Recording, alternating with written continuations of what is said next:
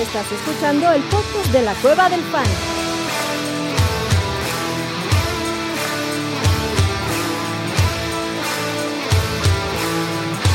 Bienvenido a la manada. Hey, bienvenidos a la manada, mi gente. Bienvenidos a un episodio muy especial de la Cueva del Fan. ¿Y por qué digo episodio muy especial? Pues porque soy yo solito con ustedes, manada. Hoy estamos grabando primero de noviembre del 2023 y pues Chatito, Orellana, el abuelo, pues todos tienen sus compromisos. Pues es claro, papá, Día de Muertos. Yo les deseo un feliz Día de Muertos. Lamentablemente no estoy celebrando con ellos, sino juntándome aquí con ustedes. Así que por primera vez en la historia de la Cueva del Fan, voy a grabar un episodio. No, mentira, no es la primera vez, pero son muy pocas las veces que nos tocan episodios de monólogo. Y sí es definitivamente la primera vez que voy a grabar con ustedes un episodio del análisis de los partidos de la semana 9. Estos episodios kilométricos larguísimos, pues me los voy a aventar yo solito con ustedes, manada. Estoy muy emocionado. Eh, no hay nadie para que me recoja los fumbles y ya me conocen, voy a confundir nombres, espero que ustedes me los cachen en la transmisión y los puedan decir. Y la neta espero que este episodio fluya como fluye en los episodios cuando estamos acompañados con más de uno y sobre todo que los disfruten. Así que si esperan un episodio súper técnico con estadísticas, este saben que no es el podcast, este es un podcast mucho más divertido y aterrizado para la gente que juega fantasy como una pasión más que como algo técnico. Entonces, vámonos de una vez. Bueno, perdón, termina la... el, para, para, los que estaban debajo de una piedra, pues se termina el periodo de trade deadline. No, Derrick Henry se quedó en los Titans, Davante Adams se quedó en los Raiders. A nivel ofensivo no hubo mayores cambios, creo que el de Joshua Dobbs de Arizona es el cambio más grande, no solo por lo que implica en Minnesota. Para el que no sabe, Joshua Dobbs, ex quarterback de los Cardinals, ahora está en Minnesota por la lesión de Kirk Cousins. Pues Joshua Dobbs, Joshua Dobbs el, el ingeniero aeroespacial, como dice Chatito, que se le extraña, eh, pues ahora va a ser el quarterback titular. No será para semana 9, será el novato, muy probablemente, pero de la semana 10 en adelante, Joshua Dobbs es el quarterback de los Minnesota Vikings. Me llamó la atención porque creo que Minnesota, bueno, técnicamente está en playoffs al día de hoy. Minnesota es el séptimo de la, de la conferencia y tiene para entrar en los playoffs como se está jugando en la NFC. Pero creo que este pase de Joshua Dobbs es un grandísimo voto de confianza para Kirk Cousins. Mucho hablábamos que Kirk Cousins pudiera ser uno de los que cambiaba en este periodo. Y creo que Minnesota confía mucho en su quarterback. La verdad es que Kirk Cousins estaba teniendo la mejor temporada de su carrera a nivel de yardas, a nivel de rating de quarterback, pases de touchdown. Eh, no, por Kirk Cousins no era los problemas de Minnesota y esta llegada de Joshua Dobbs es un grandísimo voto de confianza para el capitán Kirk, que se tiene que mejorar de una ruptura del tendón de Aquiles, que no está nada fácil esa lesión. Pero me llamó la atención porque Minnesota pudo haber ido más bien por Kyler Murray y ahí sí dices, agárrate, cabrón. Eh, Kirk Cousins se hubiese visto en peligro, Minnesota hubiese estado en la pelea, incluso hubiese sido, algunos pudieran considerar un upgrade con Kyler Murray. Imagínense Kyler Murray, TJ Hawkinson, Justin Jefferson estuviera interesante. Por lo menos no hubiese sido tan, una baja tan fuerte para esas piezas eh, si hubiese estado Kyler. Con la llegada de, Joshua Dobbs, creo que no es una baja tan fuerte. Definitivamente ni TJ Hawkinson, ni, ni, este, ni KJ Osborne. Alexander Mattison ya está haciendo bastante flaquito y Cam se está comiendo la chamba. Eso es un backfield del que vamos a hablar. Está, está difícil. Eh, pero bueno, las piezas en Minnesota, las piezas ofensivas en Minnesota sí se ven golpeadas por la caída de, Kirk Cousins. Como les digo, Kirk Cousins tenía números de, carrera. O sea, los pases, los intentos de pases, los pases completados, todo eso no lo va a poder imitar Joshua Dobbs. Me preocupaba que TJ Hawkinson no pudiera ser utilizado. Eh, me preocupaba que, este, que la, la ofensiva de Minnesota desapareciera. No debería ser así con Joshua Dobbs. Entonces, son buenas noticias. Del lado de Arizona, tenemos que recordarnos que Joshua Dobbs no produjo grandes números para sus complementos ofensivos, quitando a Trey McBride el último partido, uno que otro partido de Marquise Brown, pero si vemos los números de Hollywood Brown, no, no han sido números espectaculares, ¿vale? Entonces, tengan cuidado con, con, con la expectativa de Joshua Dobbs, porque sí, pueden ser numeritos. Eh, definitivamente le va a pegar a Jordan Addison, le va a pegar a T.J. Hawkinson, le va a pegar a todos ellos. Otra noticia interesante eh, en- a nivel ofensivo. San Francisco se arma con Chase Young, Joey Bosa, Fred Warner. Eh, digo, si por algún milagro la defensa de San Francisco a niveles de fantasy está disponible por ahí, pues se pone muy interesante. Y Leonard Fournette, Leonard Fournette, aunque no fue cambiado en ningún equipo, llega a los Bills. Hablamos un poquito del el lunes, creo. perdón, nos hablamos con él en Maná NFL. Lenny Lombardi, Lenny llega a Buffalo. A mí, ah, no, perdón, sí lo hablamos, lo hablamos el Monday Night. No me preocupa tanto, la verdad. Creo que es una pieza complementaria para la bajada de Damian Harris. Creo que James Cook es un buen momento para irlo a comprar barato si el dueño James Cook le da miedo la llegada de Leonard Fournette. Ahí está Latavius Murray. Creo que Leonard Fournette va a ser el complemento para Latavius Murray. Y esto va a seguir siendo la historia del backfield de Buffalo que ha sido toda la vida, cabrón. Tenemos ratos Singletary, Zach Moss, ahora James Cook. Buffalo no ha utilizado, desde que está Sean McDermott ahí, no ha utilizado un caballito de batalla y tampoco lo va a hacer con James Cook, ni siquiera tiene la carrocería. Entonces olvídense que Leonard Fournette se va a convertir en un caballito de batalla, mucho menos. El señor tiene meses en el sofá viendo la, NFL desde la tele. No, esta semana, si juega, me extrañaría muchísimo. Así que ni se preocupen por Leonard Fournette. Creo que es una pieza interesante para ir a buscar a medida especulativa, pero hasta ahí, hasta ahí. Otras noticias importantes, pues la apuesta que teníamos de quién se iba primero, eh, pues, ¿qué- ¿cuál era el head coach, perdón, que iban a despedir primero esta temporada? Pues ya, McDaniel, adiós, Josh McDaniel, adiós, coordinador ofensivo de los Raiders. Creo que son buenas noticias. La verdad es que Josh McDaniels no estaba funcionando en ese equipo. Los Raiders se veían muy mal. Y pues a toda madre, cabrón. Ahorita a ver quién se traigan. Así sea el Tuca Ferretti, como están mandando por ahí, que se traigan de head coach. Va a ser interesante. Eh, creo que va a ser buenas noticias para Davante Adams. Eh, O'Connell deberá ser el quarterback titular si es que eh, Jimmy Garoppolo no juega, que así parece ser para el próximo partido. Habrá que ver ahí. Vamos a ver cómo están, cómo están las cosas en ese partido y ahorita lo vamos a hablar. Pero bueno, ya está, ya, ya, ya supimos eh, si era Brandon Staley o Josh McDaniels a quien corrían primero. Josh McDaniels le dijeron bye. Entonces, güey, buenas noticias, buenas noticias, buenas noticias para, para los Raiders. Hermana, vámonos de una vez con el primer partido para no estar divagando, porque saben que se me da y bien el tema de la divagada. Espero, la verdad, que no se me aburran en el episodio. Voy a tratar de hacerlo más divertido y nos vamos a ir como metralleta, compadre. Tennessee, Pittsburgh, duelo de quarterbacks rookies Um, bueno, no rookies, de quarterback sustitutos ambos. Y esta es una que me llama muchísimo la atención. Primero la línea en 37. Trubisky, digo, tiene las costillas fracturadas, pero Kenny dice que juega. Yo no lo creo así. Tennessee, vamos a ver nuevamente a Will eh, Bananarama come cambur con concha Levis. Este, a ver cómo, a ver cómo me le va al muchacho. No es lo mismo eh, presentarse ante la defensa de los Steelers en Pittsburgh un jueves a tener una semana para prepararse del domingo pasado. Se vio bien. Cuatro pases de touchdown en, su partido inaugural solo lo han hecho cuatro quarterbacks. Entonces no le voy a quitar crédito a Will Levis, pero tampoco quiero volverme loco con Will Levis. Y lo que me está llamando la atención de esta semana, o miren, chequen. Tenemos Titans van con su quarterback sustituto. Pittsburgh va con su quarterback sustituto. Arizona va con su tercer quarterback sustituto. Cleveland va con su quarterback sustituto. Chicago va con su quarterback sustituto. Los Rams va con su quarterback sustituto. Minnesota va con su quarterback sustituto. Atlanta ya dijeron que va a jugar Taylor Heineke, va con su quarterback sustituto. Eh, ¿Me falta alguien? Eh, los Pats, ojalá fueran con su quarterback sustituto, pero no va a ser Mac Jones. Mm, los Colts, obviamente no está Richardson, va con su quarterback sustituto. Los Giants, Daniel Jones no, no, se, no, eh, no, no, han confirmado, va con su quarterback sustituto. Los Raiders probablemente sea Jimmy G, así que ni lo voy a contar. Los Jets, obviamente no van con Aaron Rodgers, va con su quarterback sustituto. 12 quarterbacks sustituto en semana 9, compadre.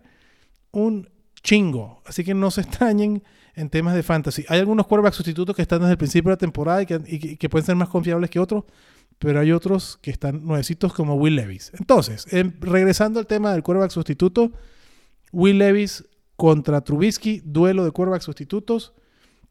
Con Trubisky tengo un poco más de confianza en las piezas que están alrededor. Ni Trubisky ni Will Levis son eh, gente, son quarterbacks confiables para mí.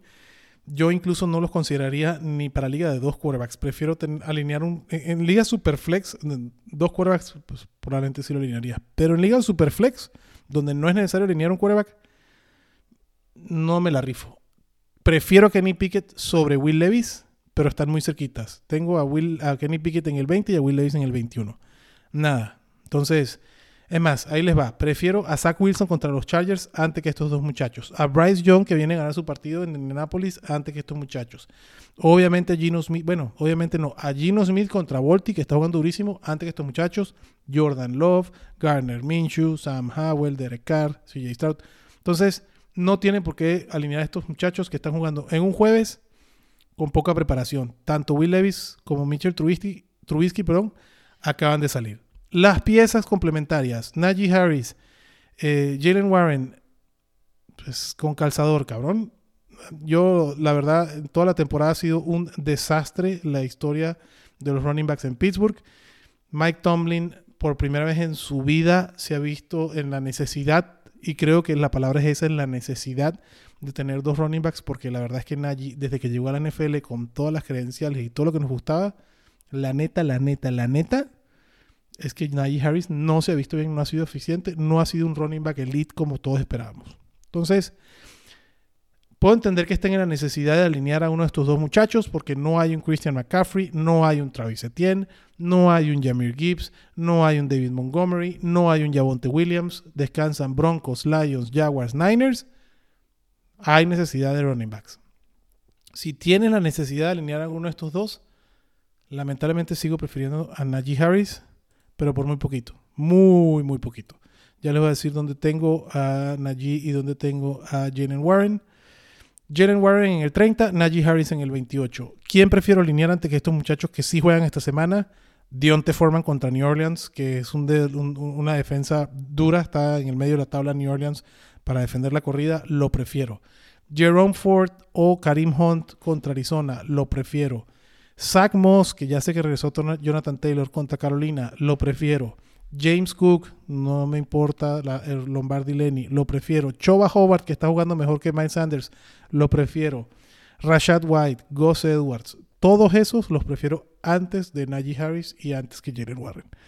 Eh, del otro lado eh, de la pelota, pues nunca vas a sentar a Derrick Henry, es la opción más confiable. Y creo que, sé que la semana pasada muchos dijimos, güey, no sabemos cómo va a venir Will Levis Sienten a DeAndre Hopkins si tienen la oportunidad, cabrón. Si tuviste la necesidad de alinear a DeAndre Hopkins, felicidades. Y si sentaste a DeAndre Hopkins, felicidades, cabrón. Porque recibió un chingo de targets y Will Levis se vio bien. Y sí, DeAndre Hopkins te puede haber dejado en la banca siendo el wide receiver 2 de la semana. Lo entiendo, cabrón. En algunos formatos de puntaje puede ser hasta el número 1. Lo puedes alinear otra vez, cabrón. La lesión, como se estaba viendo el equipo de Tennessee, con Ryan Tannehill y lo que estaba pasando, daba miedo, güey, alinear a DeAndre Hopkins y, el potencial de Derrick Henry se limitaba. Ahora los Titans son un equipo que algo te puede representar. Deja eso. No estoy diciendo que lo vaya a buscar, pero checa, güey. Chance, chance, Traylon Burks se convierte en algo con Will Levis. Los intentos de pase de los Titans probablemente suban. Si Mike Brable le gusta lo que ve en Will Levis, el Comecambur se puede convertir en una maquinita de targets.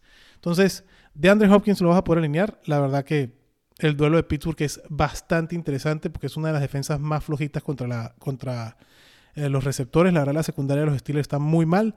Yo tengo a DeAndre Hopkins como mi wide receiver 23, entonces es un wide receiver 2 con un potencial bastante interesante. Nuevamente, la, la, este, la, la secundaria de los Steelers es del Nabo. Del otro lado, también tenemos a un Dionte Johnson, que yo lo tengo rankeado más abajo que de Andre Hopkins. Sería el único que metería en un flex. Dionte lo tengo como mi wide receiver 29, porque nuevamente el matchup contra la secundaria de Tennessee también es muy bueno. Los que no me gustan, porque Tennessee es una buena defensa contra la corrida, son las que ya dije, Najee o Jaren Warren. Dionte Johnson, 90% de sus. Participó el partido pasado en el 90% de los snaps y otra vez vuelve a ser el rey de los targets en Pittsburgh. ¿Qué quiere decir eso? George Pickens tiene el upside y te puede dar la jugada del año, como lo hizo la semana pasada, donde te anotó por. O sea, donde te, el, el, el como dice Chatito, el desodorante del touchdown lo ayudó. Y eso, ese upside lo vas a tener siempre con George Pickens, porque sí, el güey puede hacer unas atajadas de no mames, pero el Dionte Johnson, 14 targets, 8 recepciones, 85 yardas, 16.5 puntitos fantasy, dependiendo del formato que lo pongas. Súper alineable Dionte Johnson. Y George Pickens, ¿qué pasó? 5 targets, una recepción, 22 yardas, pero un touchdown que se la mamó. Entonces, ahí sí, mátense con el veneno que ustedes quieran, muchachos, señoritas, este, damas y caballeros. Yo prefiero a Dionte Johnson.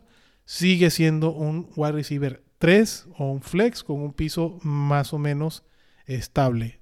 Sigue estando, desde mi punto de vista, topado la posibilidad de Dionte Johnson. Ese es mi, único pedo con esta ofensiva de los Steelers. Y si juega Kenny, si juega Kenny Pickett, me preocupa un poquito más. Te lo juro que prefiero que esté Trubisky en este partido. Si Kenny Pickett de verdad tiene las costillas fracturadas, no debería jugar. Siguiente partido, vámonos eh, de una vez Juegan en, en eh, Frankfurt, Alemania. Para mí, el partido de Bonanza Fantasy. Los Dolphins visitan a los Chiefs. Patrick Mahomes con gripa, cabrón, que le pegó su bebé. Perdió contra los Broncos en Denver. 16 partidos. Patrick Mahomes no perdía un partido de visitante en su división. En la carrera de Patrick Mahomes, en la semana pasada fue el primer partido que pierde como visitante dentro de la división. Está muy cabrón eso. Y además rompe una racha de ocho años prácticamente, donde los Broncos no le ganaban a los Chiefs, cabrón. Si hay algo que se llama paternidad, es eso, y los Broncos la rompieron. No me preocupa absolutamente lo más mínimo los Chiefs después de ese offset de la semana pasada. Y este partido proyecta 50 puntos y all in, güey, en poner las altas para este partido, aunque la tendencia esta temporada en el 64% de los casos ha sido las bajas. Aquí me encanta, porque además no juegan en Arrowhead, juegan en, Alemania, entonces los Chiefs son locales en el papel, cabrón. Venga, Tyreek Hill, que nunca lo vas a sentar. Jalen Waddle, el potencial que tiene, lo vieron en la semana pasada. Y además, ahora sí que la semana pasada me lo rociaron de targets. Eh, ¿Cuántos targets tuvo Jalen Waddle la semana pasada? Maná, este, creo que fueron más de 10, me acuerdo. 10, 12, 14. Eso fue una locura, cabrón. Jalen Waddle, 12 targets y 13 targets para Tyreek Hill. Entonces, eso es una maravilla. Waddle termina con 25 puntos fantasy, Tyreek Hill con 25 puntos fantasy. O sea, no mames.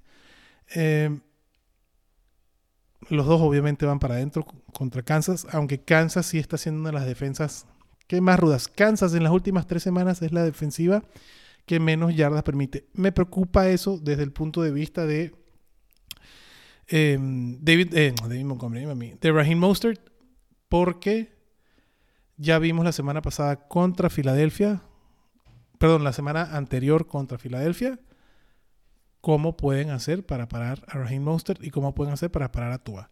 Yo no creo que sea el caso en esta ocasión. La verdad, necesito validar con Miami que este para mí este partido es make or break en cuanto a qué tan real es Miami. Y sé que Chato va a decir, güey, el calendario es lo que tú quieras, igual lo puedes decir Yaquita, y es verdad.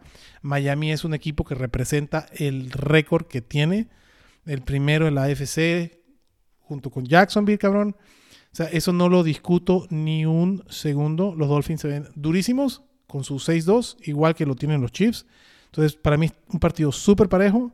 Y a nivel de fantasy van todos los Dolphins. Raheem Mostert, Waddle, Tyreek Hill, Tua Tango Bailoa. Cuatro alineables de un lado. Del otro lado, obviamente no vas a, sentar a Kelsey, no vas a sentar a Patrick Mahomes. Esto es un partido donde Patrick Mahomes debe hacer muchísimos puntos.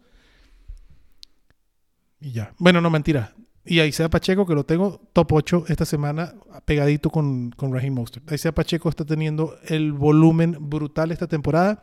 La defensa de los Chiefs y el esquema de juego está permitiendo que los Chiefs ganen y Pacheco sea dominante. ¿Quién sale afectado? Pues ahora sí, pues el receptor que quieras de los Chiefs, cabrón.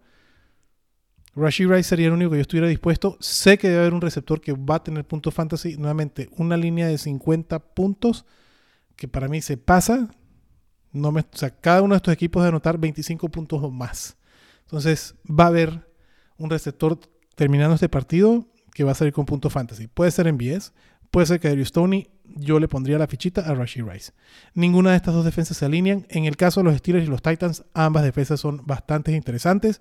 Prefiero obviamente la de los Steelers, aunque Will Levis tiene con qué defenderse. Siguiente partido, Caro. 37.5 la línea. Los Brownies reciben a los Cardinals, cabrón. Y esto sí va a ser una pequeña masacre. De Arizona no quiero usar absolutamente a nadie. Hay que estar pendientes cuando regresa James Conner. Pero, es, pero la neta... Ni Marquise Brown, güey. Marquise Brown lo tengo como mi wide receiver 36. Y tengo algunos abajo que estaría dispuesto. Y eso es algo interesante. Cuando vean los rankings, digo, esto lo hemos dicho muchísimas veces, pero cuando vayan a hacer sus, sus alineaciones, vean los rankings.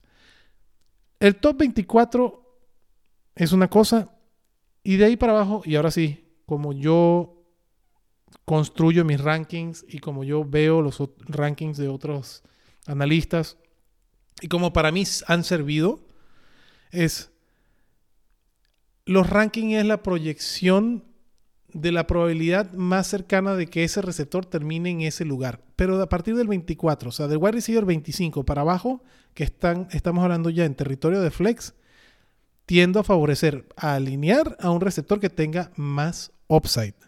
¿Vale? Para mí el flex es donde, donde tengo mi, mi jugada de honrón y mi wide receiver 1 y 2 deberían de darme mi base. Así es como a mí me gusta jugar en mis equipos de fantasy. Entonces, a Marquis Brown lo tengo como mi wide receiver 36, pero a Jahan Dodson lo tengo como wide receiver 40. En flex, prefiero Jahan Dodson contra New England que a Marquis Brown con un quarterback novato en Cleveland.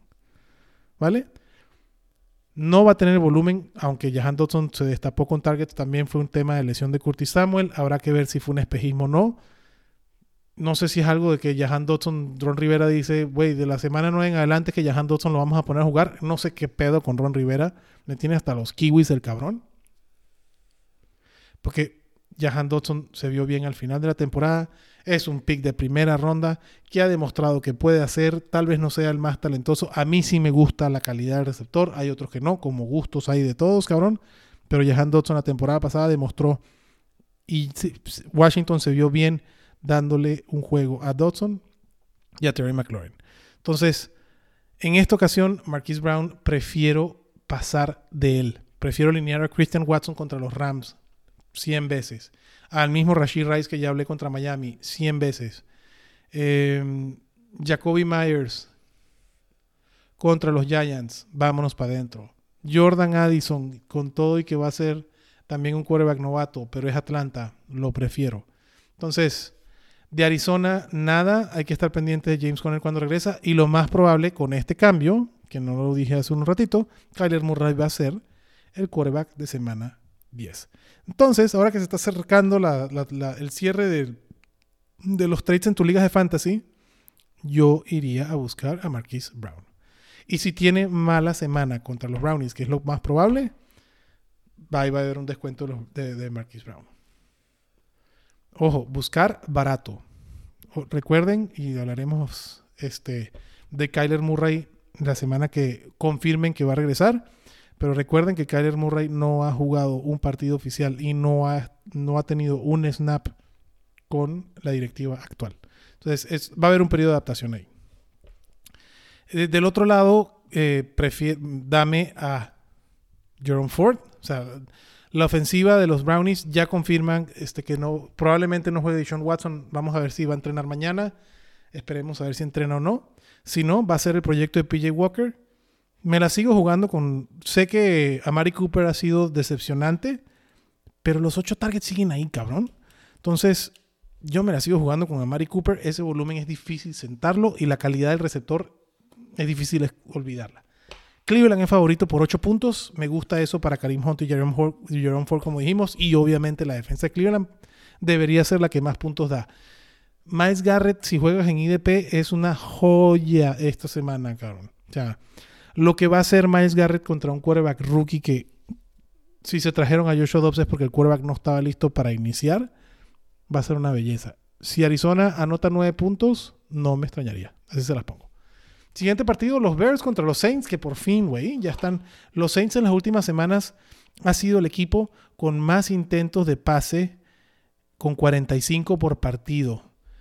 Alvin Camara es el running back 1 en mis proyecciones esta semana. Alvin Camara, vintage Alvin Camara, se está viendo maravilloso. El que tomó Alvin Camara y esperó y lo aguantó. Felicidades. Hoy por hoy Alvin Camara es incomprable, la verdad. Eh, si tiene chance de comprar a Alvin Camara, buena suerte, cabrón. Dwayne, señor de ese backfield.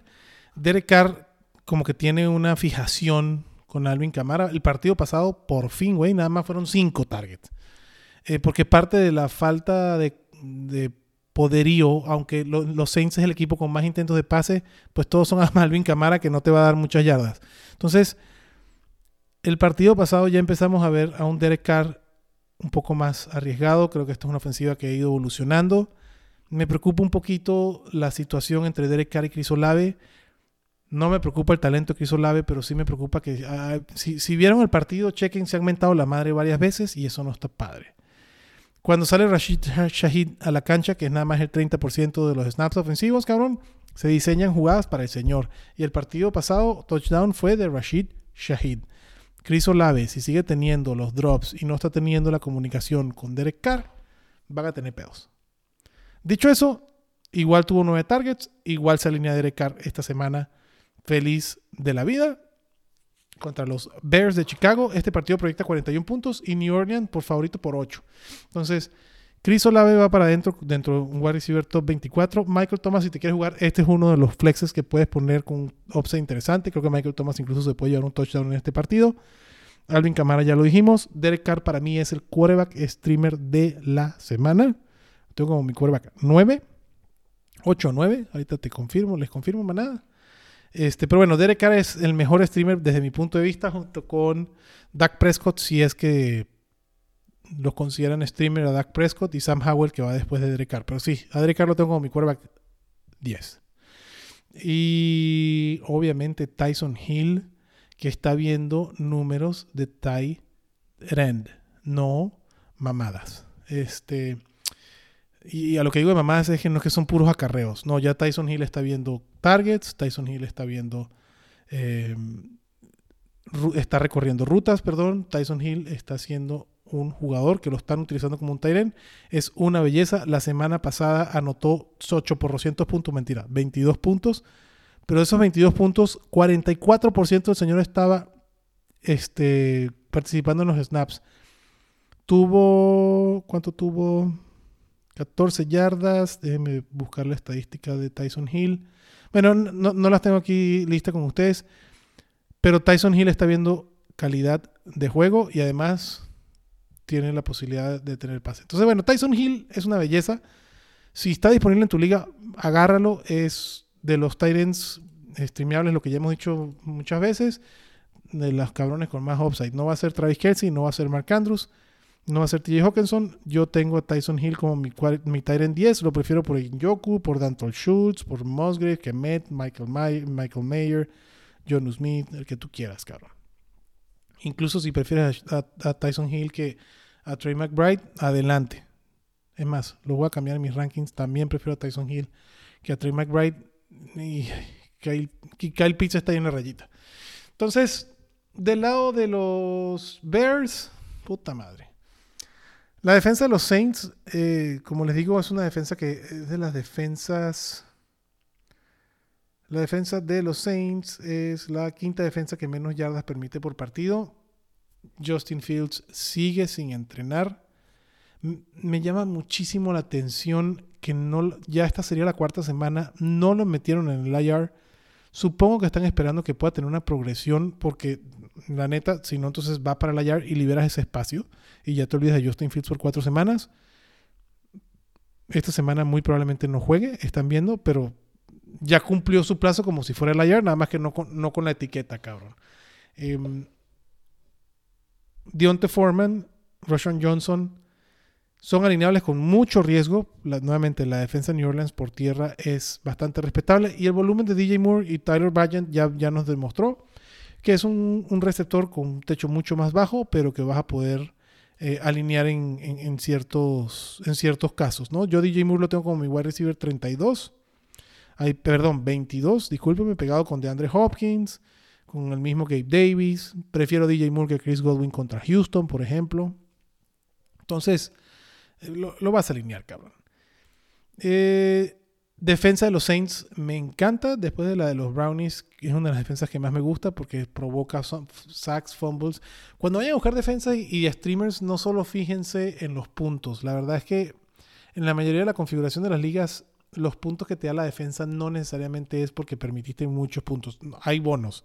Si permitiste 7 o menos, si permitiste 14 o menos. Dependiendo de la configuración de la liga, puedes tener bonos por puntos permitidos. Pero lo que de verdad le da puntos a la defensa es fumbles, intercepciones, pick six, obviamente, si anota, una, si anota touchdown este, la defensa, tacleos, yardas perdidas, etcétera, etcétera. La defensa de New Orleans da a ser de encargo para este partido porque además juegan en New Orleans. Siguiente partido, puta madre. Los Rams contra los Packers. No entiendo cómo los Packers son favoritos. Bueno, sí entiendo porque no va a jugar Matthew Stafford. Eh, los Rams traen un pedo serio a nivel de quarterback. No entiendo, Shock McVay de repente es un genio ofensivo por unas cosas y para otras dices, güey, ¿qué pedo contigo? Em, pero bueno, Matthew Stafford lo más probablemente es que no juegue y Brett Ripien pues debería ser el quarterback sustituto. Preocupa Puka, preocupa Kyler, eh, eh, Cooper Cup, obviamente que preocupan. Déjenme checar rapidito manada si hay algún estatus de Matthew Stafford. Eh, no, yo dudo que juegue Matthew Stafford esta semana. Entonces, eso, será el, será el proyecto de Brett Ripien em, que firmó esta semana, cabrón. Qué pinche miedo. Eso pueden ser buenas noticias para los corredores de los Rams, pero a nivel general toda la ofensiva va a bajar. No se vayan con la finta de que, ah, entonces el quarterback van a correr mucho. Ya lo hemos visto con Javonte Williams, lo hemos visto con este, Breeze Hall, la, la ofensiva es un sistema, cabrón. Es un, es un tema sistémico. Si no está funcionando bien el juego aéreo o no está funcionando bien en una parte de la ofensiva, no funciona la otra. Eso no quiere decir que Darrell Henderson no sea inalien, inalienable. Que no lo puedas alinear, cabrón.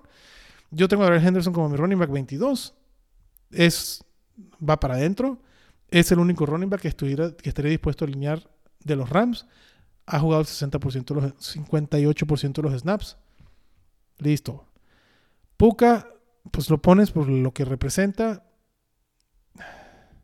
Pero no te extrañes que, pueda tener, que puedas tener un mal partido de, de Puka Nakua. Y, y Cooper Cup, pues ¿qué vas a hacer, güey?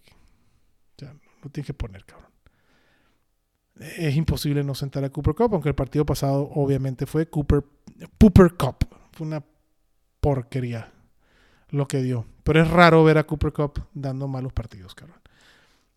Ninguna de estas dos defensas me encanta. Nuevamente, son defensas que no sé qué. No, no, veo claro cómo puedan conseguir intercepciones y sacks, aunque, hay un, hay que, aunque va a ser Rippy en el, el quarterback. Entonces, si me pones a elegir entre una de estas dos, los Packers, güey, sería la defensiva.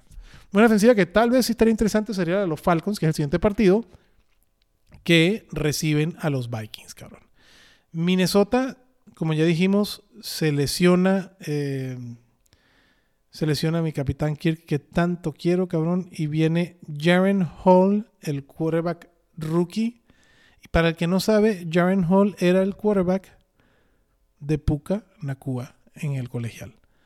Eh, Jaren Hall en número de colegiales bien, pero este güey era de no me acuerdo ahorita, perdón que no me acuerdo ahorita del equipo eh, donde está, pero tampoco tampoco confían los Minnesota Vikings en Jaren Hall que rapidito se fueron a buscar a Josh Dobbs. Entonces, esto va a ser un tapón, una curita de una semana y vámonos, cabrón. Los Vikings están en posición de poderse dar, pues no el lujo, pero poder tomar el riesgo de usar a Jaren Hall esta semana contra Atlanta, que no es un sinodal tan difícil, aunque contra el que es bastante duro. Para mí, Jaren Hall definitivamente no es alineable.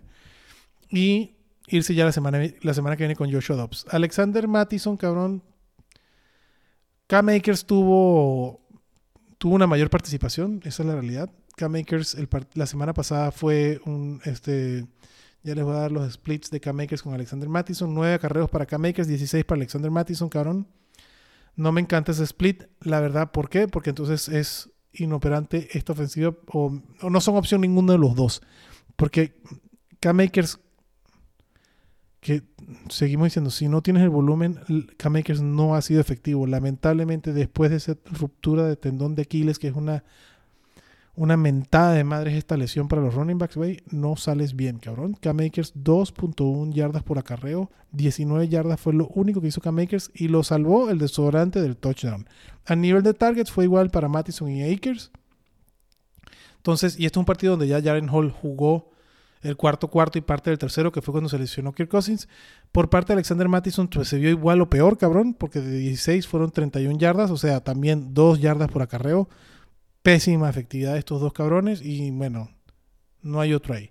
Del lado de los receptores, el único que estaría dispuesto es Jordan Addison por el talento del chamaco, cabrón. La semana pasada 21 puntos fantasy con 7 targets de 8, perdón, 8 targets y 7 recepciones, 82 yardas y el touchdown.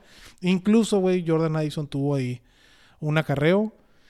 Es la única opción que yo vería viable eh, del lado de Minnesota, pero no me extrañaría que tuviera un mal partido. Entonces, yo alineo Jordan Addison, lo tengo entre el top 24 o cerca, es un, un wide receiver 2 bajo. Y puede tener un partido pésimo, pero este chamaco solito en una jugada también te puede dar una escapada de 60 yardas y un touchdown y ya te hizo la tarde y date por bien servido, cabrón. Del lado de Atlanta, fíjate que Arthur Smith es un cabrón, es el cabrón que más odia el fantasy fútbol. Y ahora sí lo puedo decir en este foro, cabrón dentro de las declaraciones de prensa, si no las han visto, Arthur Smith le caga el fantasy fútbol y, a veces yo pienso que toma decisiones, cabrón, para chingar. Solo por chingar, cabrón. No entiendo cómo tu pinche running back de primera ronda, cabrón, que te, va, que te costó un pick de primera ronda, que además todo el mundo, muchos se preguntaron por qué chingados Atlanta, teniendo Tyler Algier que se vio bien la temporada pasada, tiene que doble, dobletear con Villan Robinson, cabrón. Ya no eres un equipo que estás de primero en tu división, güey. Ya no eres un equipo que te estás viendo bien. Ya te han confirmado los, tus contrincantes que la forma como estás jugando no es así como dirían en Mandalorian, pero a la inversa. This is not the way, cabrón. Así no vas a ganar partidos solo corriendo. Diversifica tu ofensiva que además tienes talento. No lo hace. Arthur Smith me cae de la patada, cabrón. Dicho eso, Villan Robinson no lo vas a sentar, cabrón. Villan Robinson yo lo tengo como mi running back 5 contra Minnesota, que aunque Minnesota se ha visto bastante bien contra la corrida, es el partido para que Villan Robinson controle el juego, cabrón. Tyler Aguirre es un running back 2 bajo, porque tiene volumen, cabrón. Entonces, yo a Tyler Aguirre lo tengo como mi, perdón, running back 3. Mi running back 3 bajo. Running back 33 del lado de los receptores, Drake London me gusta, güey. Si Tyler Heineke eh, se convierte en la opción nuevamente, qué, qué chingón que Tyler Heineke vive para eso, güey. Para terminar de cerrar la temporada. Si se ponen las pilas, Atlanta puede llevarse la división y pelearse con New Orleans para llevarse la división, cabrón. Y otra vez Tyler Heineke en partidos de playoffs. Estaría muy cagado.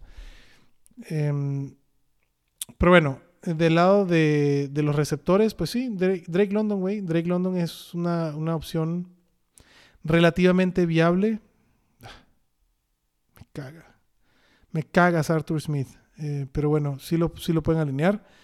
Y si alineaste a Kyle Pitts, güey, si lo drafteaste y lo tienes en tu equipo, a menos que tengas algo muy interesante, pues que lo mismo de siempre, cabrón. Disco rayado, va para adentro. Eh, ¿Dónde tengo a Drake London, cabrón? No lo consigo.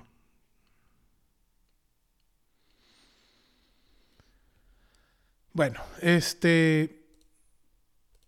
Depende, güey.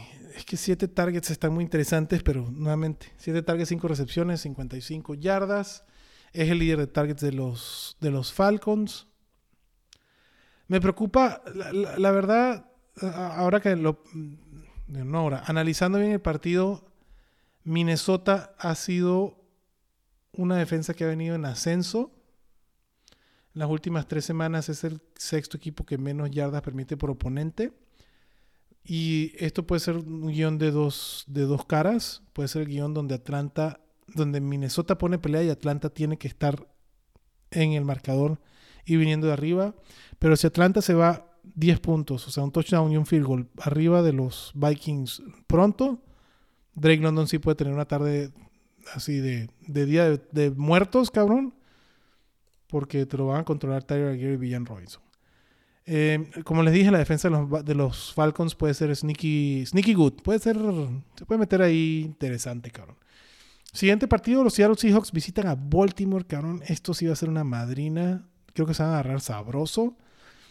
Seattle eh, viene de ganar su partido de milagro, cabrón. Baltimore viene de mostrar, tiene tres semanitas demostrando que es un equipo de respeto que probablemente es el equipo con más opciones de llegar al Super Bowl que nadie está hablando.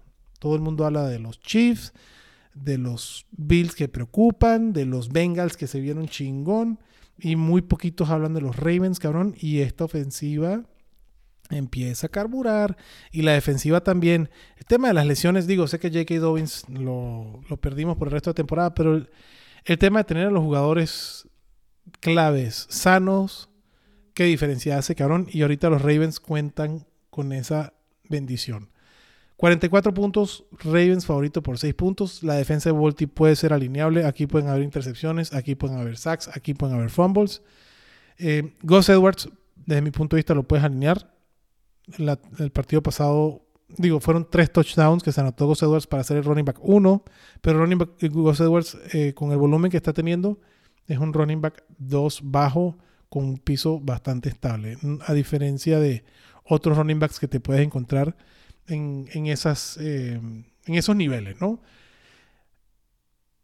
Del lado de los receptores de Baltimore, sí que siempre estamos diciendo que Safe Flowers y dentro de los rankings ahí, está Safe Flowers, güey, pero si se ponen a ver con una lupa lo que ha hecho Safe Flowers en las últimas semanas, no ha sido nada agradable.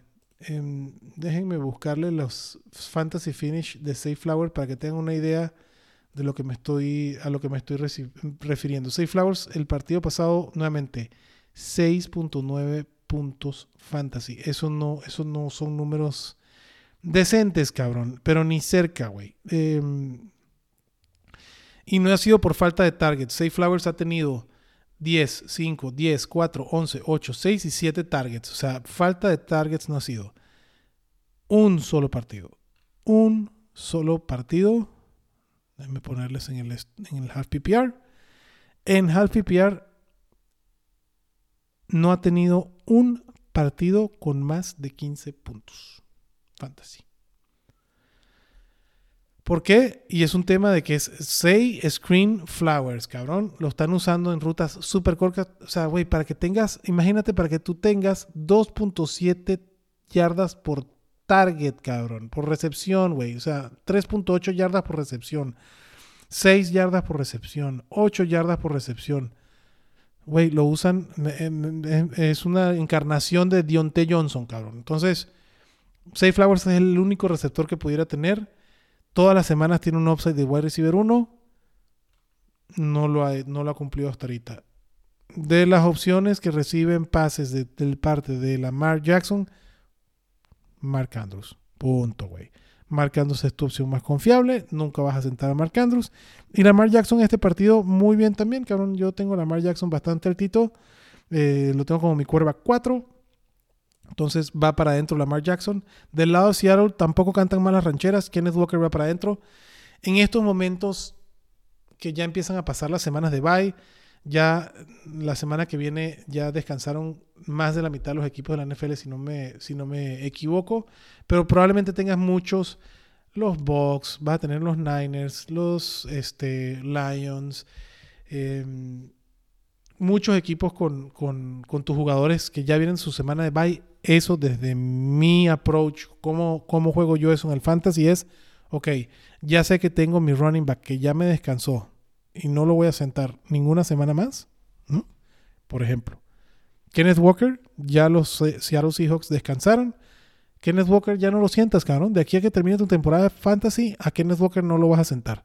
Entonces, ahora sí vale la pena pues ver si a Zach Charbonnet te lo puedes tomar de la agencia libre o lo puedes poner como un extra en un trade, cabrón. No estoy diciendo que vayas a comprar a Zach Charbonnet caro, pero si yo fuera el dueño de Kenneth Walker, sí iría a buscar a Zach Charbonnet porque tiene talento, tiene capital de draft y estamos clarísimos que cuando Kenneth Walker se joda, o mejor dicho, Dios no lo quiera, si Kenneth Walker se llega a joder, Zach Charbonnet es un potencial top 15. Entonces, si Kenneth Walker está bien, lo vas a tener en tu equipo. Y si no está bien es porque se lesionó, porque ya no va a descansar Kenneth Walker y no hay matchup. Este matchup que es duro contra los Ravens, lo vas a alinear también. Entonces, Kenneth Walker va para adentro. Lo tengo como mi running back 8. Eh, Perdón, como mi running back 14. Este, va para adentro, cabrón. Zach Charbonnet, desde mi punto de vista, lo buscaría. Y además, ¿qué es lo que menos me gustó? No sé si fue por un tema de lesión pero el partido pasado le dieron demasiado juego desde mi punto de vista o lo que, lo que en lo que a mí concerne a Charbonnet. Es un chingón, güey. Es un, es un muy buen talento. Y, en otros equipos sería un comité. Pete Carroll normalmente no es así. Normalmente no lo hace así. Pero la semana pasada 8, 5 carreos para Charbonnet, 8 para Kenneth Walker, 2 targets para Charbonnet, 2 targets para Kenneth Walker. Quiero atribuírselo a que Kenneth Walker estaba dudoso de jugar estaba cuestionable para jugar el partido pasado y por ende me lo estaban cuidando. Eh, pero hay que ver, cabrón. Hay que ver. Lo cierto es que eh, los Seahawks le ganaron a Cleveland y así fue la distribución. Zach Charbonnet es una pieza importante. Del lado de los receptores, nunca vas a sentar a, DK Metcalf. O sea, es, jugadores difíciles de sentar, DK. Jugadores difíciles de sentar. Eh, Tyler Lockett no tanto que el partido pasado tuvo sus pinches targets, una belleza, cabrón. DK Metcalf 14 targets y Tyler 9, güey. Ojalá así fueran todos los partidos. El pedo de DK Metcalf fue un blip en la Matrix, cabrón. Sé que con sus 14 targets, 5 recepciones, 67 yardas para que fueron 8 puntos fantasy, 10 puntos fantasy. Este, pues ni pedo, cabrón. ¿no? Este, la semana pasada le tocó a Tyler Lockett tener la buena tarde con sus 9 targets, 8 recepciones, 80 yardas, un touchdown. Y ahí va Sneaky Good, otro, otro handcuff, cabrón. Jackson Smith en Jigba, JSN, el rookie, dos semanas anotando touchdown. No ha tenido mucho volumen, 4 targets en esta ocasión para 3 recepciones y 36 yardas. No hay pedo. Pero JSN le pasa algo a estos dos muchachos y también es una póliza de seguro bastante interesante. Entonces, si eres el dueño de uno de estos dos, sobre todo de Metcalf, si eres el dueño de DK Metcalf, otro receptor que ya no vas a sentar hasta que se acabe la temporada, pues anda a ver, güey, chance está Jackson Smith en Jigma en la agencia libre y lo tomas, cabrón. Nuevamente, no es que se queden sin opciones, pero si ya tienen muchas, muchos jugadores que les descansaron, pues vayan ahora sí vayan a buscar sus pólizas de seguro. ¿Por qué? Porque esa banca no van a, no van a alinear a otro cabrón. Así de sencillo, mi gente. Vayan a buscar sus pólizas de seguro si tienen espacio en la banca. La defensa de los Ravens, como ya dije, es alineable. Eh, Gino Smith. Esta semana no hay Brock Purdy, esta semana no hay Jared Goff, esta semana no hay Russell Wilson, esta semana, ¿quién es el que me falta? Y esta semana no hay... Eh, Ah, Trevor Lawrence, que la verdad ha sido bastante flojito lo que ha hecho Trevor Lawrence. Entonces, a nivel de quarterbacks, pues quitando a Jared Goff, cabrón, Brock Purdy lo puedes mencionar, Russell Wilson no se ha visto mal. Vas a alinear tu, tu, quarterback. Si no, pues Gino Smith lo tengo como mi quarterback 15, cabrón. Prefiero a Garner Minshew contra Carolina, a Sam Howell contra New England, a Derek Carr contra Chicago por arriba de, de Gino Smith. Pero si no están esos cabrones, lo prefiero a Gino por arriba de eh, Bryce Young o de Daniel Jones o de Zach Wilson o de Will Levis o de Jimmy G. Entonces, no es que sea, eh, que sea sentable. O sea, Gino Smith es sentable, pero también es alineable.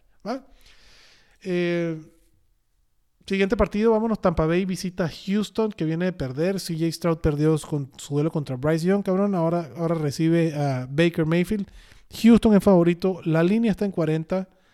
Baker Mayfield no es alineable. Rashad, White sí es alineable. Mike Evans lo sigo alineando. La verdad, el volumen ha estado ahí. Creo que es un duelo que puede ser interesante. Houston ha venido empeorando, si se puede decir así, contra receptores, que al principio de la temporada era muy difícil por lo bien que se le corría. En este caso no creo que sea así. Mike Evans lo puedes alinear. Yo lo tengo dentro del top 12, güey. Yo amo a Mike Evans. Y está por arriba Chris Godwin, que también se puede alinear, cabrón. Eh, Chris Godwin lo tengo como mi wide receiver 26. Es un wide receiver 2 bajo, ¿no? Tengo arriba a Gabriel Davis porque me encanta Gabriel Davis y porque juegan contra Cincinnati, cabrón, pero está en esos niveles. Um, Rashad White, Gabriel Davis, perdón, Chris Godwin, Mike Evans, van para adentro. Listo. Baker Mayfield, mm, no gracias, cabrón. Me lo, me lo, me lo cepillo, me lo evito, cabrón. Del lado, del otro lado de Houston, CJ Stroud, va.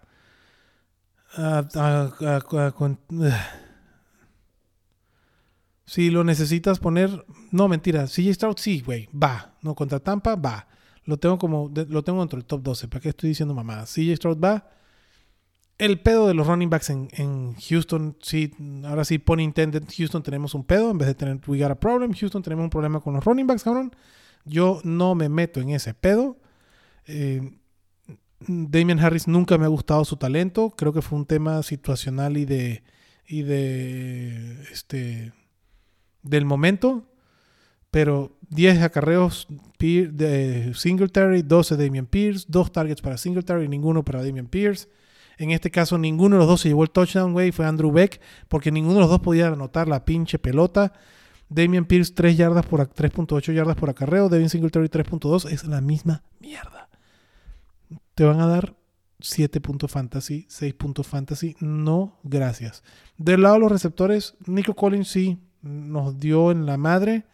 7 puntitos fantasy. No es que sea una pérdida total, pero no es lo que esperábamos de 4 recepciones y 30 yardas. Creo que va a ser un partido mucho más interesante para Nico este que viene. Eh, yo alineo a Nico Collins sin ningún problema. Tank Dell, no, desde que dijimos sí, padrísimo, y vayan a un Harlem Waivers, la neta es que Tank Dell no ha tenido una, un desempeño interesante. O sea, no, no ha sido, a ver, de las semanas 4, 4, 3, o sea, de la semana 3 que tuvo los 7 targets, que a todos nos encantó con sus 145 yardas y su touchdown. 3 targets, una recepción, 4 targets, 3 recepciones, 57, 16, 16 yardas. Yo no me animo con Tank Dell, lo tengo como mi, ya les voy a decir nada, pero bueno, está fuera del running back 3, o sea, no está ni en territorios de flex Tank Dell. Puede ser que el matchup sea interesante. Hay muchos, hay otros receptores que los prefiero por arriba de este de Tank Dell. Michael Thomas, Joshua Palmer, Rashi Rice, Christian Watson. Entonces, tengo un, running, un wide receiver, perdón, tres bajito. Ahora vámonos con los Tyrants, cabrón. Qué hueva con Dalton Schultz, que nos encantaba. Yo lo, sigo poniendo, güey. Nuevamente, de, de, de TJ Hawkinson para abajo, tiene como tres tiers. Está el tier de Dallas Gedert, Dalton Kincaid, Kyle Pitts. Ahí. Después tienes el tier. Así los veo yo, güey. Otra cosa son los rankings. Pero yo. Los, los siempre alineables. Travis Kelsey, Mark Andrews, TJ Hawkinson en ese orden. Después tienes los alineables por su calidad y por la ofensiva en que están. Y pueden tener un buen partido, pero es más probable que te den algo que no te den nada. Dallas Goddard, porque está con Philly. Dalton Kincaid contra Cincinnati puede ser interesante. Kyle Pitts por el monstruo que es. Chingón. Y después están los otros que pueden ser importantes, cabrón, que de repente tienen buenos partidos, que de repente tienen malos partidos. Unos tienen más targets que otros, otros tienen más offsets que el otro, güey, pero al final del día va a ser una mezcla de la misma mierda. Y ahí entonces vamos a meter a Trey McBride, a Dalton Schultz, a Logan Thomas, a Tyson Hill, a Colquemet, a David Njoku, a Luke Musgrave, a Colquemet, Michael Mayer. Listo elijan su veneno, manada. Véanlo de esa manera, cabrón. Algunas semanas van a tener unos un partido mejor unos que otros, pero así está el pedo, cabrón. Dalton Schultz, si es alineable, a huevo que sí es alineable. Defensas, la defensa de. Ay, esa está interesante, cabrón. Eh, la defensa De los Texans me gusta, güey. Prefiero la defensa de los Texans que la de los Cowboys, por ejemplo, contra Filadelfia, que la de los Raiders contra los Giants, aunque esa puede ser sneaky good. Pero la defensa de los, de los Texans, de Meco, güey, de Meco es a toda madre, cabrón. Prefiero la de Atlanta, por ejemplo, por arriba que la de los Texans. Perdón, maná. Y listo, güey. Vámonos con el siguiente partido. Washington Commanders. Puta, sin Bryce Young. Eh, ahorita se me fue el otro defensivo, güey. Pero los, los Commanders, esos sí hicieron venta de garaje que a nivel de fantasy dice, ay, no, no se trajeron ninguna pieza. Antonio Gibson, todos queríamos que cambiaran a Antonio Gibson de equipo para que se fuera una madre mejor. Pero créanme que con los movimientos que hicieron los Commanders, cabrón, le ayudó a Jahan Dodson, a Terry McLaurin, a Sam Howell y chance a Antonio Gibson. ¿Por qué? Porque van a tener que lanzar un chingo, cabrón. La pinche defensa la hicieron pomada, cabrón. Y los Commanders se van a ver en más situaciones de venir detrás. Este, entonces, Sam Howell me gusta, Jahan Dodson me gusta, Terry McLaurin me encanta, Brian Robinson ha sido alineable. Todos, Jahan Dodson, como les dije, en un flex con mucho upside. Puede ser que sea el mismo Jahan Dodson de la semana 2 a la, de la semana 1, no mentira, de la semana 2 a la 6, cabrón, que ha sido una porquería, que ha estado en waivers en todos lados, perdón, que ha estado en, lo han tirado mucha gente y con toda la razón. Eh, podemos ver unos commanders diferentes con esas dos piezas que se acaban de ir. Eh, me queda claro que Ron Rivera dijo, borrón y cuenta nueva, cabrón. Es más, por eso no me extrañaría... Bueno, ya no pueden salir de más nadie, pero no me extrañaría que los Commanders perdieran mucho más partidos o por mayor diferencia si los controlan bien a la ofensiva, porque en la defensa los hicieron pomada, cabrón. En este partido, 40.5, imagínate, güey. 40 la línea y los Pats son favoritos. Entonces, Las Vegas está viendo esto más o menos como yo. Del lado de los Pats, qué dolor lo de Kendrick Bourne. Se rompió este, los ligamentos cruzados, se pierde eh, el resto de la temporada. Lo pueden tirar. Y en Dynasty también, creo yo. Este. Ah, para alinear, güey, de los Pats, yo sigo con Ramondre Stevenson. Creo que el matchup no. Y ahora sin Bryce Young no está tan mal. Yo a Ramondre Stevenson lo tengo como running back 18 no tendría un pedo en alinearlo. Incluso creo que sí que Elliot en un evento desesperado también lo tengo como... O sea, lo prefiero, por ejemplo, prefiero a Zeke Elliott por arriba de K-Makers, por arriba de Roshan Johnson en Chicago, por arriba de Justice Hills, por arriba de Tajay Spears, eh, por arriba de Miles Sanders, eh, Zach Charbonnet, del mismo Antonio Gibson del otro lado. Entonces, Zeke Elliott, sí, nada más que Zeke Elliott lo alinearía yo como mi running back 2 porque te está descansando Jamir Gibbs y no tienes otra cosa, o McCaffrey y no tienes otra cosa, cabrón. De lo contrario, sí prefiero ahorrarme a Zeke A Ramondre no tengo un pedo en alinearlo. Sigo diciendo que había que comprarlo barato, la calidad está ahí, los targets han estado ahí, Mac Jones y la ofensiva de los, de los este, Pats, pues, digo, no es que había mucho para dónde ser, pero ha mejorado un poco, cabrón el partido pasado, este, cómo estuvo, ya les voy a decir cómo estuvo la distribución. Eh, la semana pasada estuvo así la distribución. Ramondre 10 acarreos y Sequel 7, 4 targets para Ramondre, que es donde me gusta a mí. Sick 0. Esto que fue para Ramondre, cabrón, en PPR, 7 puntos para Ramondre Stevenson, 3 para Sick. 7 puntos, créanme, que para un running back 2 no son lo peor del mundo. No es una mierda. O sea, Ramondre tuvo 50 yardas y dos recepciones. Ese fue su, esos son sus 7 puntos. 5 puntos de las 50 yardas y 2 puntos de las recepciones. Pero el volumen. Los 16 toques están ahí, cabrón. Y eso. Y eso vale. Contra Washington puede ser interesante. Como quieran ustedes. Yo no tengo un pedo en, en alinear a Ramondre. Sé que por ahí otros cabrones les prohíbe la religión. Yo vengo aquí a decirles lo que pienso a nivel de fantasy. A mí me vale madres mi religión. Soy un pinche villamelón, como ya lo saben todos. Me vale madres, cabrón. Mac Jones no lo alineas, güey, ni de pedo. Entonces, como le digo que Ramondre sí, te digo que Mac Jones no. Y no hay un receptor de los. En este partido no hay un receptor de los de los Pats al que yo esté dispuesto a alinear. El partido pasado se jode Kendrick Bourne, como le dijimos.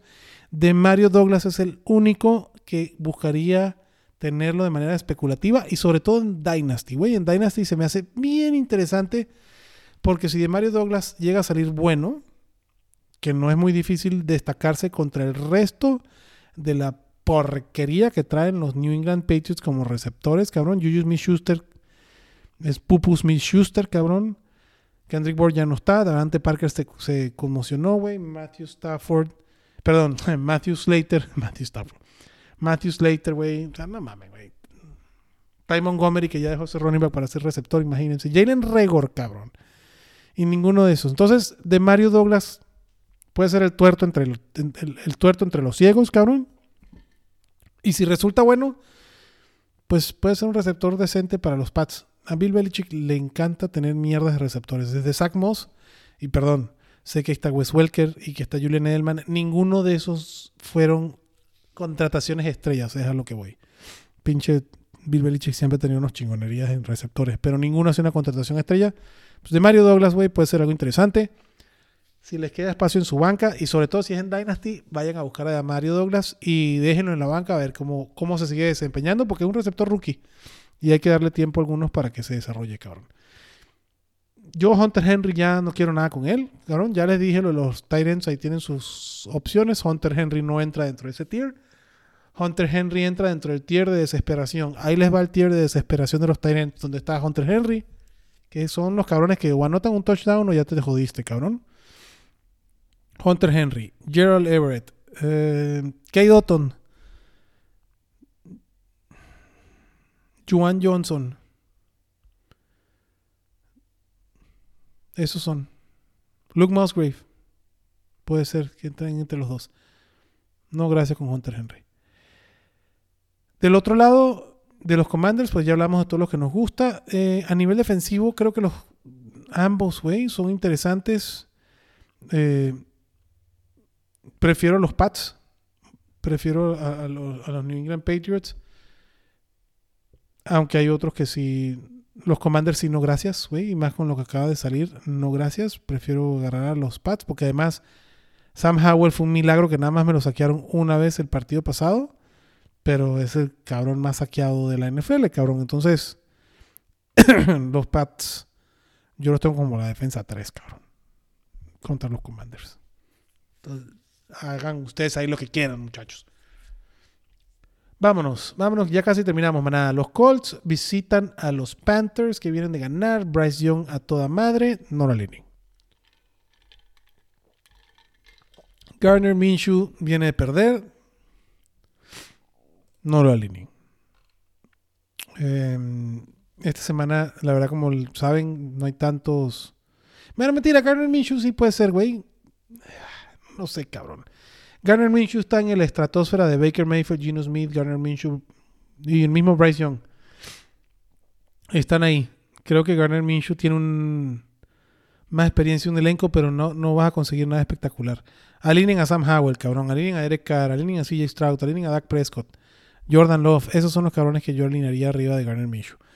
Eh, Jonathan Taylor, obviamente lo vas a alinear, aunque me preocupa un poquito, no mucho, pero un poquito, porque el partido pasado, no sé si se dieron cuenta, pero antes de entrar al medio tiempo, Jonathan Taylor como que empezó a cojear, güey. Y, así, de repente, después de que yo al tercer cuarto, Zach Moss empieza a tener más juego. Obviamente no es que se a Jonathan Taylor, porque si no, pues no hubiese jugado para el tercer cuarto. Pero termina el partido y Jonathan Taylor tiene 12 acarreos y Zach Moss tiene 11. Y Jonathan Taylor tiene 2 targets y Zach Moss tiene 1. Y como Zach Moss se llevó el touchdown, entonces Zach Moss terminó con más puntos que Taylor el partido pasado. Ambos son alineables. Contra Carolina, ambos son alineables. Eh, prefiero obviamente a Jonathan Taylor, cabrón. No importa lo que haya pasado. A mi Johnny Tiro tengo como un top 8. Y a Zach Moss como el running back 22. Ahí junto con Aaron Jones. Qué dolor, güey. Aaron Jones de 21, cabrón. Qué pinche dolor. Y Aaron Henderson. Ambos, ambos running backs son, son opción. Puedan meter a Zach Moss. Y el otro lado me encanta, güey. Y me, estoy tratando de comprarlo por todos lados. Yo se los recomiendo. Les recomiendo este plato que se llama Michael Pittman Jr. Lo tengo como mi wide receiver 15. Y es una pinche belleza. Em, prefiero a Michael Pittman que a DJ Moore, que a Devonta Smith, que a Terry McLaurin, que a Puka Nakua, que a DK Metcalf en esta ocasión, cabrón. Eh, Michael Pittman, los targets que está viendo es una belleza. El matchup está bastante sabroso. No siento Michael Pittman esta semana ni, ni borracho, güey. Eh, vámonos para adentro y ya. o sea, sé que sé que hemos tenido otros conatos en, en, en Indianapolis, ¿no? Con Josh Downs y lo que tú quieras. Digo, 9 targets, Josh Downs, 14 puntos. Sí. No, mentira, sí, también. Vayan, metan a Josh Downs como un flex. Josh Downs es un flex. Lo tengo como mi wide 32. Es un flex. Eh, está, por ejemplo, prefiero a Josh Downs por arriba de Jordan Addison, de Tank Dell, de Rashid Rice, de Christian Watson. Entonces dije, mamás, Josh Downs es un, un, flex decente.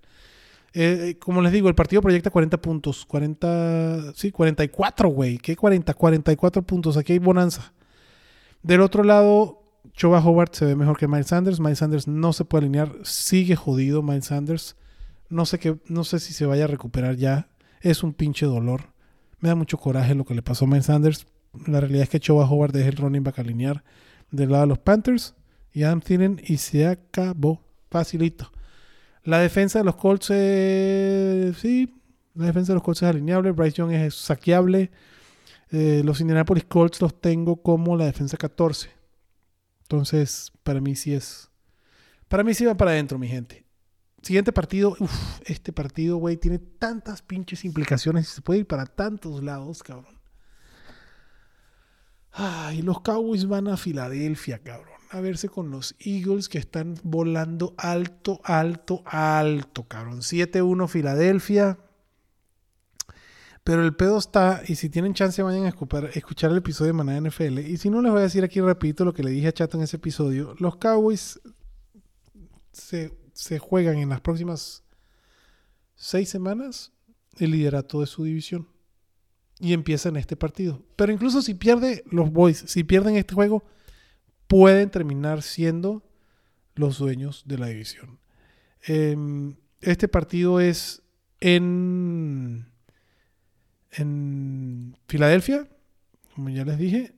Y, güey, ay, puede ser un partido que dé las bajas, así de sencillo, puede ser un partido que dé las bajas y no haya, no haya muchos puntos y el que yo espero obviamente por jugar fantasy es que dé las altas, pero es un partido que proyecta 47 puntos y Filadelfia favorito por 3. Nunca lo vas a sentar, pero no está, tan, no está nada padre lo que ha hecho. Bueno, no mentira, no nada padre, pero no ha cumplido las expectativas ni cerca lo de Tony Pollard, cabrón. Y contra los Falcons, perdón, contra los Eagles, cuidado. Lo tengo dentro del top 12. Vas a alinear Tony Pollard. Pero ojo, güey, ya vimos a Raheem Monster lo que ha pasado. Es un matchup malo para Tony Pollard. No lo vas a sentar. Silam, gracias, Dakota, por favor. Vuelve a hacer lo mismo, cabrón. Silam se despachó con. ¿Cuánto fueron la mamá de Target? Ya les voy a confirmar. Pero se despachó con 14 hermosísimos targets para 12 recepciones, 152 yardas, 2 touchdowns Sí, fue contra los Rams. Y el 60% de esto lo hizo en, el primer, en la primera mitad. Fue el jugador número uno en punto fantasy la semana pasada, el señor CD Lamb, por fin. Yo quiero pensar que la semana de bye de los Cowboys les cayó de perlas y que de verdad Mike, McCarthy perdón, dijo, a ver cabrón, hay cosas que tenemos que arreglar aquí. Porque sí salió a aplastar, salió a romper hocicos la ofensiva de los Cowboys me queda claro que el oponente no era ningún Leviatán, pero igual salieron a ganar el partido y lo ganaron bien. Me da confianza con Dak Prescott, lo tengo como coreback 8, es el mejor streamer si es que consideras a Dak como streamer. Güey, si tienes a Dak ya te lo puedes quedar el resto de la temporada, porque ahí te va lo que les decía antes. El calendario, güey, de, de los de los Cowboys cuando este lo que viene es una pinche yesa. Y ahí miren lo que les digo. Los Boys van a jugar contra Filadelfia el domingo. Vale. De ahí los Cowboys van contra Nueva York en Dallas. Carolina en Carolina. Washington en Dallas. Seattle en Dallas. Y reciben a Filadelfia en Dallas el 12 de diciembre. Esos son los cinco partidos que va a tener los Boys después del domingo. O sea, cuando se vuelve a ver con Filadelfia, los Boys pueden haber ganado cuatro juegos, cabrón. A los Giants en Dallas, a Carolina, a Washington. O sea, todos son súper ganables. Menos Seattle, los demás deberían ser súper ganables. Seattle es ganable. Y puede llegar Dallas a Filadelfia con récord empatado, cabrón, o hasta ganando. Porque Philly va a 7-1, pero ahí les va, güey. Filadelfia recibe a Dallas este domingo Después va a Arrowhead, a romperse la madre con Patrick Mahomes a, repetir el Super Bowl. Partidazo el 20 de noviembre. Y después recibe a Buffalo, cabrón. Y después recibe a San Francisco, que ahí se pueden estar peleando el liderato de la NFC, cabrón. Y después va para Dallas. Entonces, entre Dallas y Dallas tienes un Buffalo, un Kansas y un San Francisco, cabrón. Y además su semana de descanso. Los Cowboys tienen un calendario mucho más fácil. Dakota Prescott, cabrón, es una belleza para que te lo quedes de aquí, por lo menos hasta que vuelva a jugar contra Filadelfia. Esta semana es alineable. La verdad, la defensa de los Phillies para los quarterbacks les cae bien. Y por ende, si la va para adentro. Incluso, ahora sí, flex con upside. Yo no tengo un peo. Si tengo, por ejemplo, a Marquise Brown, me la pienso con Brandon Cooks. ¿Vale? Este. Joshua Palmer contra los Jets, me la, pienso con Brandon Cooks. Brandon Cooks está en la misma, desde mi punto de vista en los mismos niveles que Jahan Dotson. El partido pasado anotó su touchdown, güey. Se vio bien Brandon Cooks, cabrón, con tres recepciones, 49 yardas, 12 yardas por, por 16 yardas por recepción. Chingón. Bien. Y Michael Gallup tuvo sus tres targets, no me iría con Michael Gallup, pero Brandon Cooks como un flex de, de necesidad me, la rifo. Y Ferguson, güey, va para adentro, cabrón. Jake Ferguson está dentro de los tight ends de ofensivas poderosas, con un quarterback que le gusta usarlo, como Dallas Goddard, como Dalton Kincaid, y que puede tener una buena tarde. Jake Ferguson es tan alineable como Dallas Goddard. En los rankings tengo más alto a Dallas Goddard. Pero Jake Ferguson es igual de lineable. De la defensa de estos dos equipos, qué, duro, qué dura pregunta. Ay, cabrón. Este. Sí, yo alineo una defensa. Te pueden dar puntos. Güey, es que las dos, las dos defensas están dentro de las top 12 las dos. Pero les pueden romper el hocico a los dos, cabrón. Creo que es más difícil que le rompan el hocico a Filadelfia a que se lo rompan a Dallas. Por ende, tengo la de Filadelfia más alta como la defensa 9 y Dallas la 12. Si te quieres arriesgar, vas, papá. Y si eres fan de los Cowboys y tienes la defensa de Dallas, vas por karma y por, por, el jale, güey. Si no, usa la de los Texans, cabrón. Usa la de los Falcons, güey. Usa la de los eh, Pats. Y la de los Saints, que la tengo como la 1. Vas. Ahí estás, güey. Eh, digo, del lado de Filadelfia, de Andrés, todos, no importa que sean los Cowboys, Jalen Hurts, de Andrés Swift, Davante Smith, AJ Brown, que está haciendo AJ Brown, mi AJ Brown querido toda la vida, cabrón. Le extraño Yaquita para decirle, güey, viste qué chingonería salió AJ Brown. Este, y Dallas Goddard, ahí están todos, ya, ¿para qué? Le seguimos. Seguimos, siguiente partido. Qué mierda de juego. Qué dolor ver esto.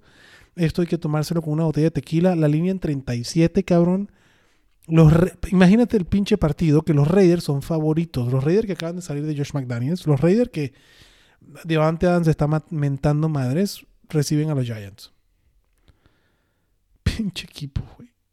Eh, Josh Jacobs va para adentro. Me encanta Josh Jacobs. Me encanta lo que dijo en la rueda de prensa el partido pasado, que jugó muy bien Josh Jacobs. En la rueda de prensa, si no lo viste, le preguntaron a, a Josh Jacobs, oye cabrón, no le dijeron, oye, cabrón, le dijeron, oye, Josh, este, pues, ¿qué hace falta para, para arreglar esta ofensiva de los Raiders? Y Josh Jacobs se volteó y le dijo, güey, ni puta idea porque no es mi trabajo, cabrón. Tampoco lo dijo así, dijo, no lo sé porque no es mi trabajo. Pero ahí sigue estando el volumen de Josh Jacobs. Cuatro targets, 15 carreos, son 19, 20 toques por partido.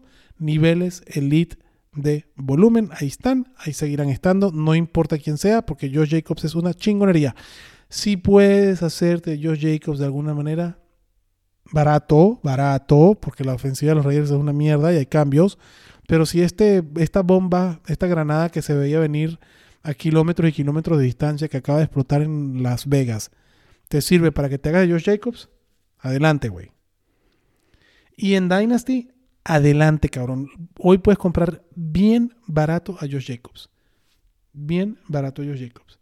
Porque además se, ¿no? uno piensa y dice, güey, no mames.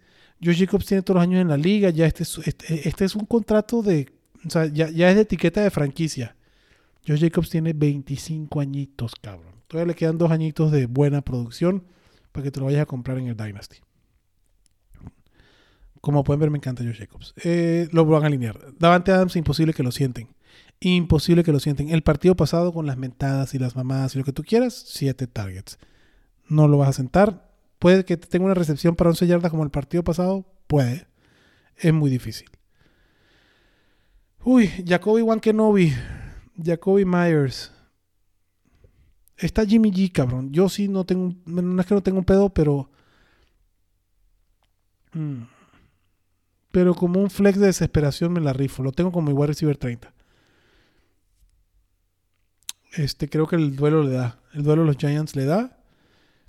Aunque la defensa de los Giants, eh, sneaky good way, la defensa de los Giants ha ido eh, mejorando las últimas tres semanas. La tercera, mejor, la tercera defensa que menos yardas le permite a los oponentes. También hay que ver qué pinches oponentes, ¿no? Pero uno de esos de las últimas tres semanas, pues este, fue Buffalo, güey. A Buffalo le permitió nueve puntos. A Washington le permitió siete puntos. Y a los Jets le permitió 13 puntos. Entonces la defensa de los Giants puede ser que haya sido el sinodal, aunque Buffalo extraña. Ahí están haciendo las cosas bien y es lo que ha mantenido a los Giants a flote. Eh, ah, no, perdón, estoy hablando pendejadas. No, no, estoy diciendo las cosas bien. Este, perdón, Saquon Barkley va para adentro, obviamente. Saquon Barkley va para adentro y ya. Nada más. Daniel Jones, si llega a jugar, puede ser una opción de streamer. Sí. Me preocupa el tema de la, de la, lesión de Daniel Jones porque es el cuello, cabrón. Y una de las bellezas de Daniel Jones es su capacidad de correr. Si Daniel Jones empieza a cuidar y empieza a tener miedo de poder salir para recibir el golpe, entonces su techo, se, su, su, su, extra o su techo sí se ve un poco topado. Porque ese extra o ese techo te lo da con las piernas de Daniel Jones. No va a haber Darren Waller. Em, ¿Qué hacer con los receptores? La neta, ni puta idea, güey. Algún receptor de los Giants puede tener un buen partido, definitivamente. Los Raiders es un, es un, un un equipo para que puedas tener un buen partido. ¿Cuál receptor? Puta. Atínale, cabrón. No, yo no me, yo no te quiero, yo no te quiero, yo no te quiero recomendar ninguno, ni a Wandale, ni. No, güey.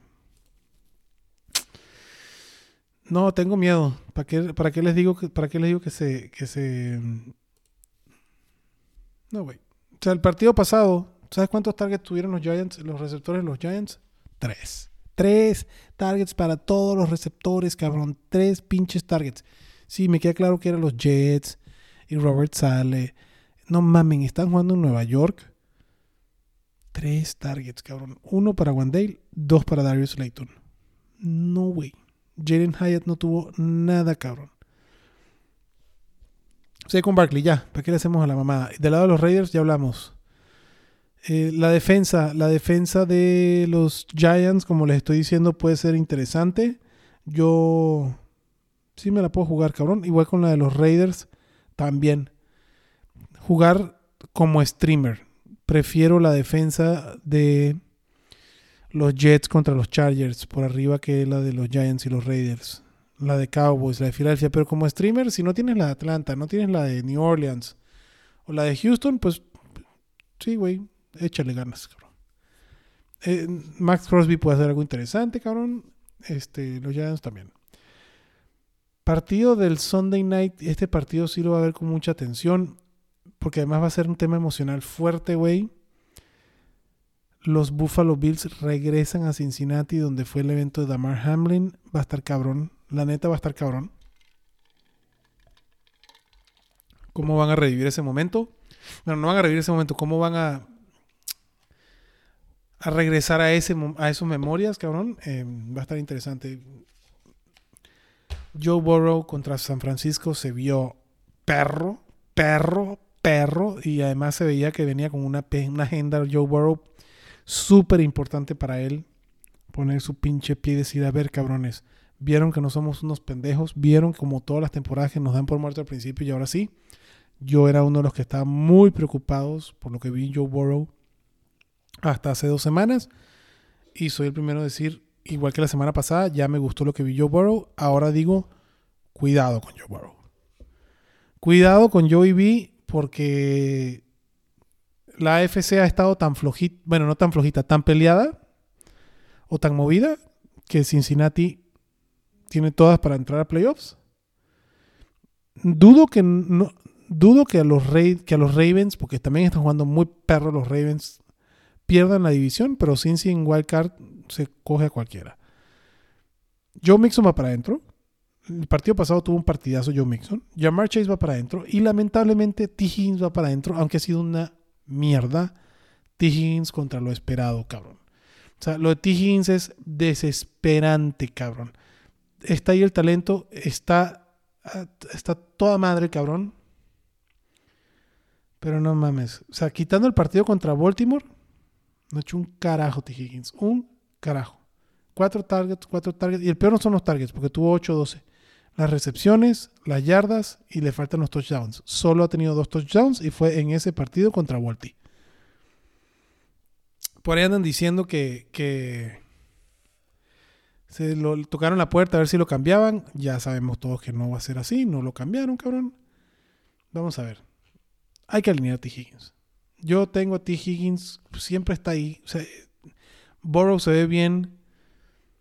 Es más, Chance es un jugador para ir a comprar barato. T. Higgins tengo como mi wide receiver 17. Claro que lo vas a alinear. Pero no está ya dentro del top 12 como pensaba antes. Y el duelo contra Buffalo puede ser interesante. Tienen una nueva pieza, tienen un nuevo corner que ahorita no me acuerdo. Obviamente no me acuerdo el nombre. Eh, porque perdieron a Travis White. Pero pues está recién llegando, cabrón. Entonces, este partido proyecta 49.5 puntos y es otro partido que no me extraña que den las altas.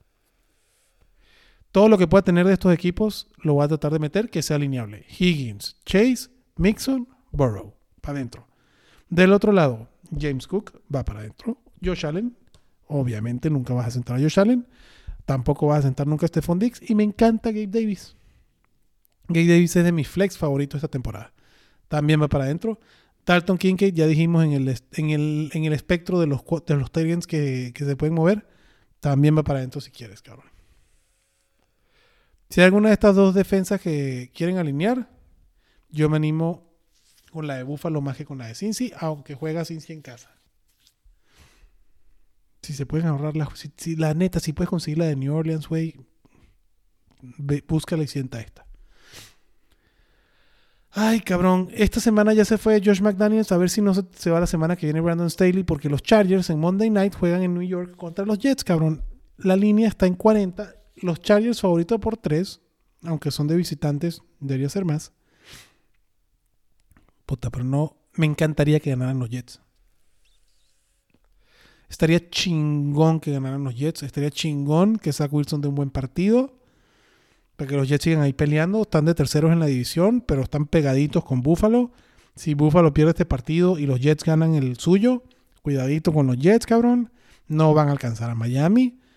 Aunque Miami también puede perder. O sea, esta semana pueden perder Buffalo y Miami porque juegan contra Cincy contra Kansas. Y los Jets contra los Chargers que le pueden ganar. Cualquier equipo en la NFL, si no te llamas Raiders. ¿O los Raiders le ganaron también? No, perdieron. Güey, si no eres Carolina o los Giants o un equipo así, los, Cardinals, güey, le puedes ganar a los Chargers, cabrón. Los Chargers es una mamada. Para Fantasy es una maravilla. Austin Eckler que se alinea él mismo es una chingonería. Si no lo vieron en la rueda de prensa, así dijo, yo me alineé a mí mismo, alíneenme, cabrón, y sí, el juego fue por aire. Austin Eckler siendo una aspiradora de targets. Anotó su touchdown, 90 yardas por aire. Superó las 100 yardas en total. Pero el daño que está haciendo Austin Eckler es por, por, por aire. Como siempre, cabrón. Keenan Allen es un monstruo, va para adentro.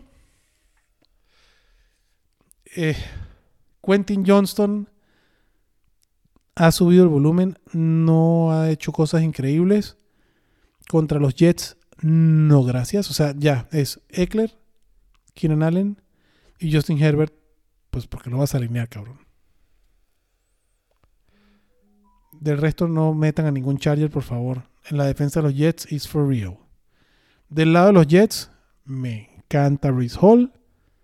Me encanta Garrett Wilson. Y tampoco se ponga muy cute. Hasta ahí. La defensa de los Jets, si la quieren alinear, si se quieren ver así muy savis, cabrón, metan. Bueno, no mentira, no muy savis. La defensa de los Jets, metanla, cabrón. A mí sí me gusta la defensa de los Jets porque puede hacer de estragos. O sea, pueden hacer más puntos la defensa de los Jets que la misma ofensiva. Yo la tengo como la defensa 13. La prefiero por arriba de los Chargers. Hmm. Mentira, no la prefiero por arriba de los Chargers. También es alineable a los Chargers, pero ahora sí, karmáticamente quiero que a los Jets le vaya chingón este lunes por la noche. Estaría muy chingón. Y listo, manada. Espero que este episodio, que obviamente no va a estar tan largo porque no estaban los demás, pero igual nos echamos nuestra horita y media aquí con ustedes. Se acaba el episodio. Mándenme a ver qué tal me comporté yo solito. Espero que no se hayan aburrido, cabrón. La neta, ya me estoy quedando sin voz. La neta, les agradezco muchísimo por escucharme. Y los quiero un chorro, mi gente. Aquí estoy para ustedes. Escríbame por el Twitter, ahí saben, arroba el panseque. Y nos vemos el jueves en el Thursday Night Football. En Thursday Night Fantasy, manada, perdón. Se les quiere muchísimo. Cuídense. Bye bye.